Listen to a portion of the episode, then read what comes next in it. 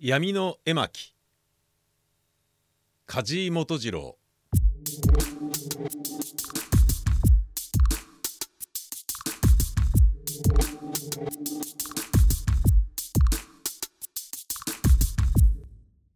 最近東京を騒がした有名な強盗が捕まって語ったところによると彼は何も見えない闇の中でも一本の棒さえあれば何里でも走ることができるという。その棒を体の前へ突き出し突き出しして畑でも何でもめくらめっぽうに走るのだそうである。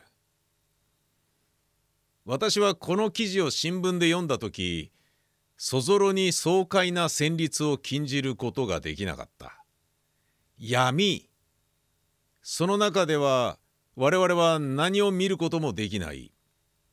より深い暗黒がいつも絶えない波動で刻々と周囲に迫ってくる。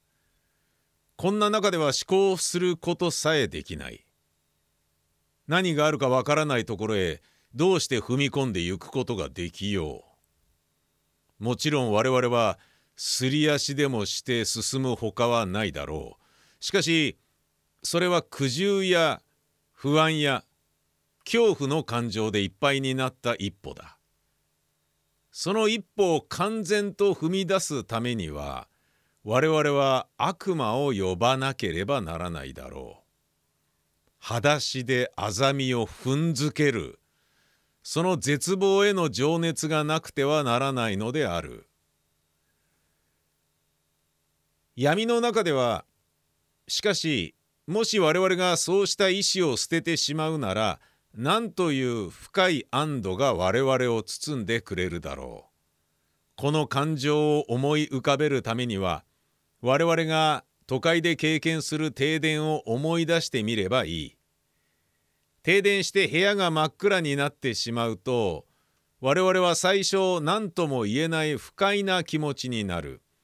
しかしちょっと気を変えてのんきでいてやれと思うと同時にその暗闇は伝統の下では味わうことのできない爽やかな安息に変化してしまう。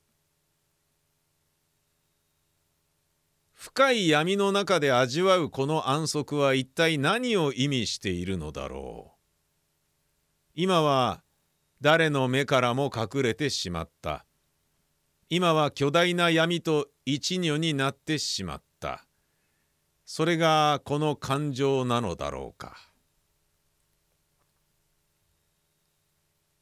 私は長い間ある山間の療養地に暮らしていた。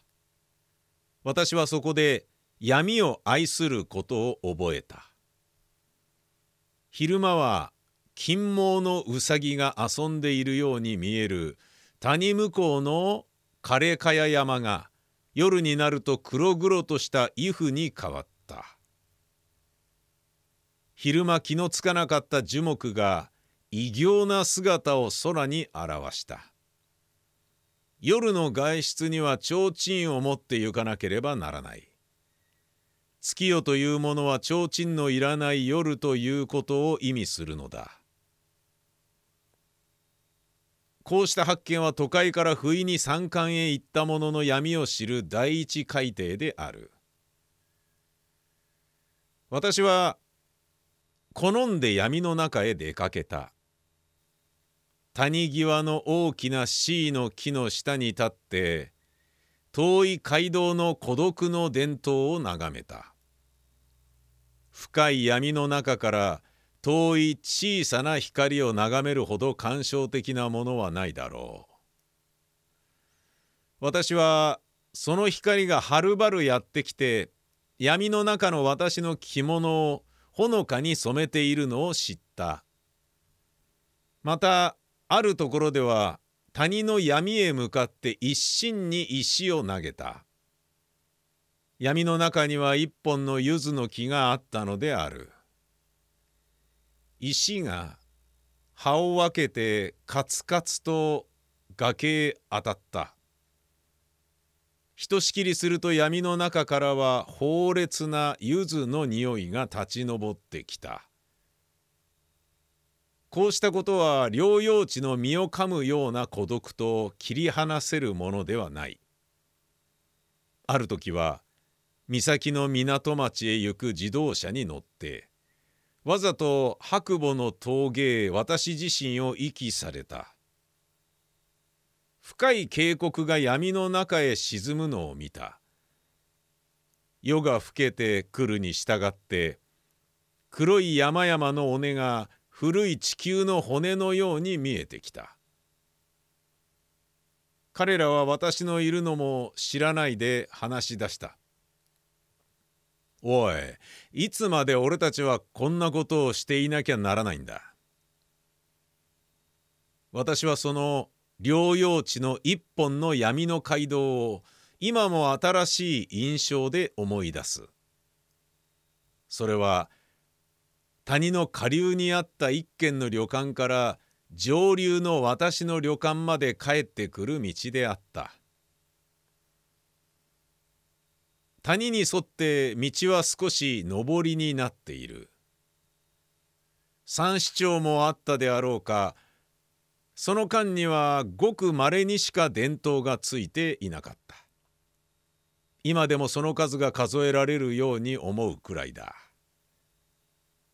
最初の伝統は旅館から街道へ出たところにあった。夏はそれに虫がたくさん集まってきていた。一匹の青ガエルがいつもそこにいた。伝統の真下の電柱にいつもぴったりと実をつけているのである。しばらく見ているとその青ガエルは決まったように後ろ足を変な風に曲げて背中をかく真似をした。伝統から落ちてくる小虫がひっつくのかもしれない。いかにもうるさそうにそれをやるのである。私はよくそれを眺めて立ち止まっていた。いつも夜更けでいかにも静かな眺めであった。しばらく行くと橋がある。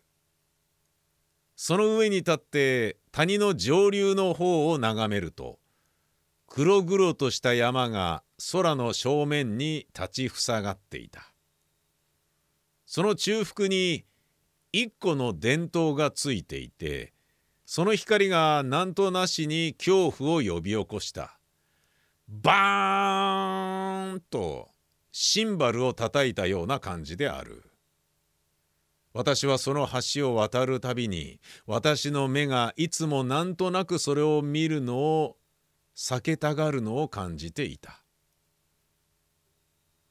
下流の方を眺めると谷が背をなしてゴーゴーと激していた。背の色は闇の中でも白い。それはまた尻尾のように細くなって下流の闇の中へ消えてゆくのである。谷の岸には杉林の中に炭焼き小屋があって白い煙が切り立った山の闇を這い登っていた。その煙は時として街道の上へ重苦しく流れてきた。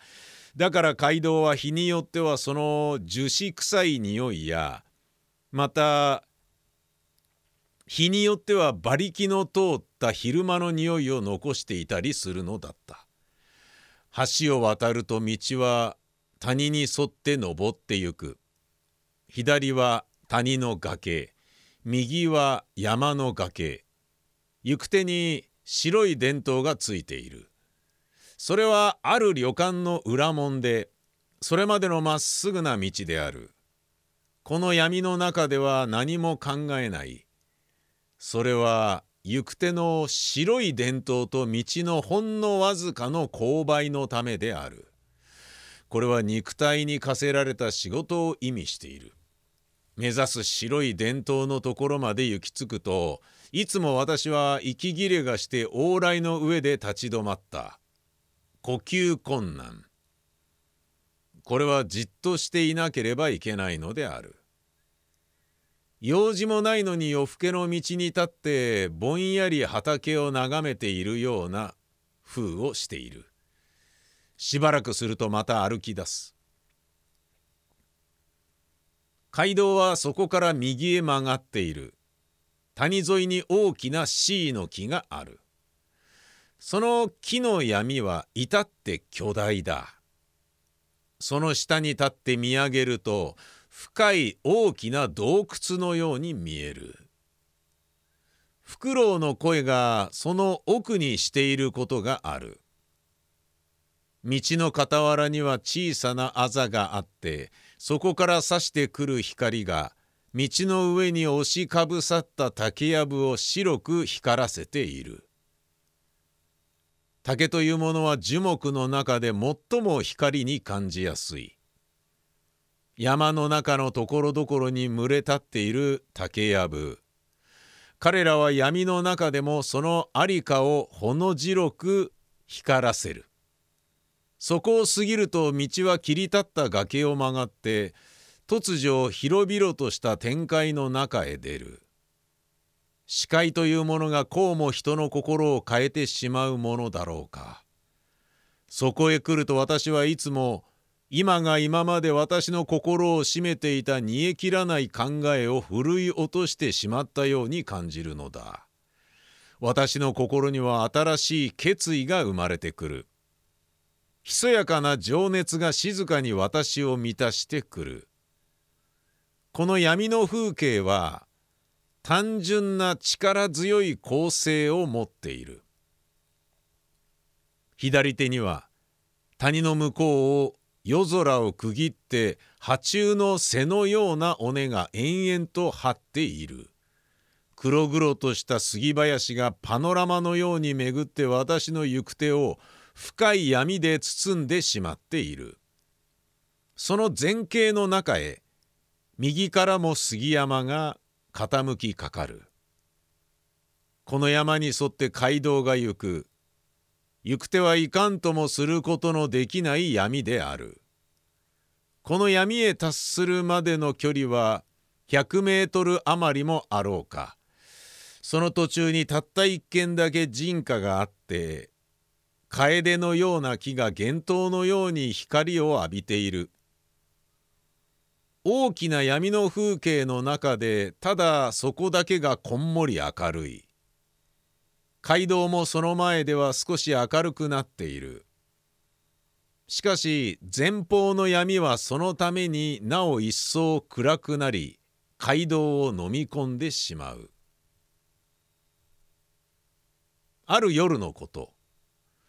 私は私の前を私と同じように提灯なしで歩いてゆく一人の男があるのに気がついた。それは突然そのうちの前の明るみの中へ姿を現したのだった。男は明るみを背にしてだんだん闇の中へ入っていってしまった。私はそれを一種異様な感動を持って眺めていた。それはあらわに言ってみれば自分もしばらくすればあの男のように闇の中へ消えてゆくのだ。誰かがここに立って見ていればやはりあんな風に消えてゆくのであろうという感動なのであったが消えてゆく男の姿はそんなにも感情的であった。その家の前を過ぎると道は谷に沿った杉林に差し掛かる。右手は切り立った崖である。それが闇の中である。なんという暗い道だろう。そこは月夜でも暗い。歩くに従って暗さが増してゆく不安が高まってくるそれがある極点にまで達しようとする時突如ゴーという音が足元から起こるそれは杉林の切れ目だちょうど真下にあたる背の音がにわかにその切れ目から押し寄せてくるのだ。その音は凄まじい。気持ちにはある混乱が起こってくる。大工とか左官とかそういった連中が谷の中で不可思議な酒盛りをしていてその高笑いが「あっはっはわっはっは」と聞こえてくるような気のすることがある。心がねじ切れそうになる。するとその途端道の行く手にパッと一個の電灯が見える。闇はそこで終わったのだ。もうそこからは私の部屋は近い。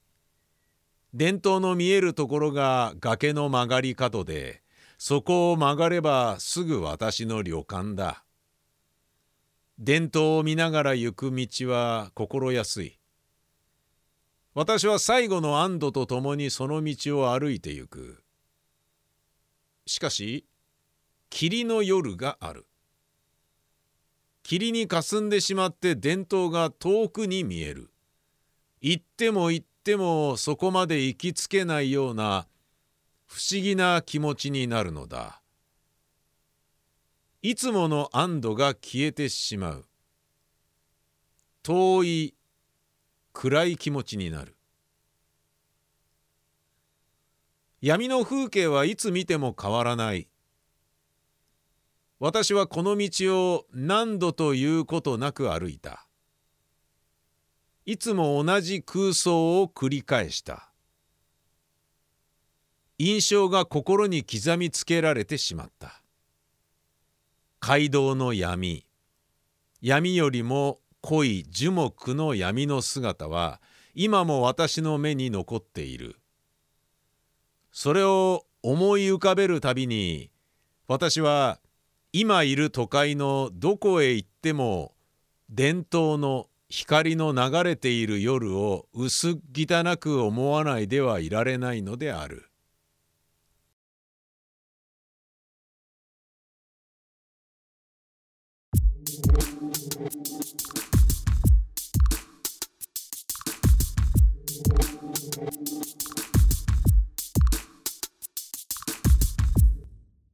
定本レモンある心の風景ほか20編。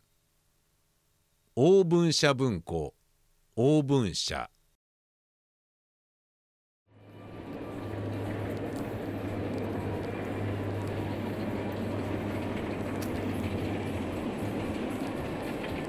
音読セミの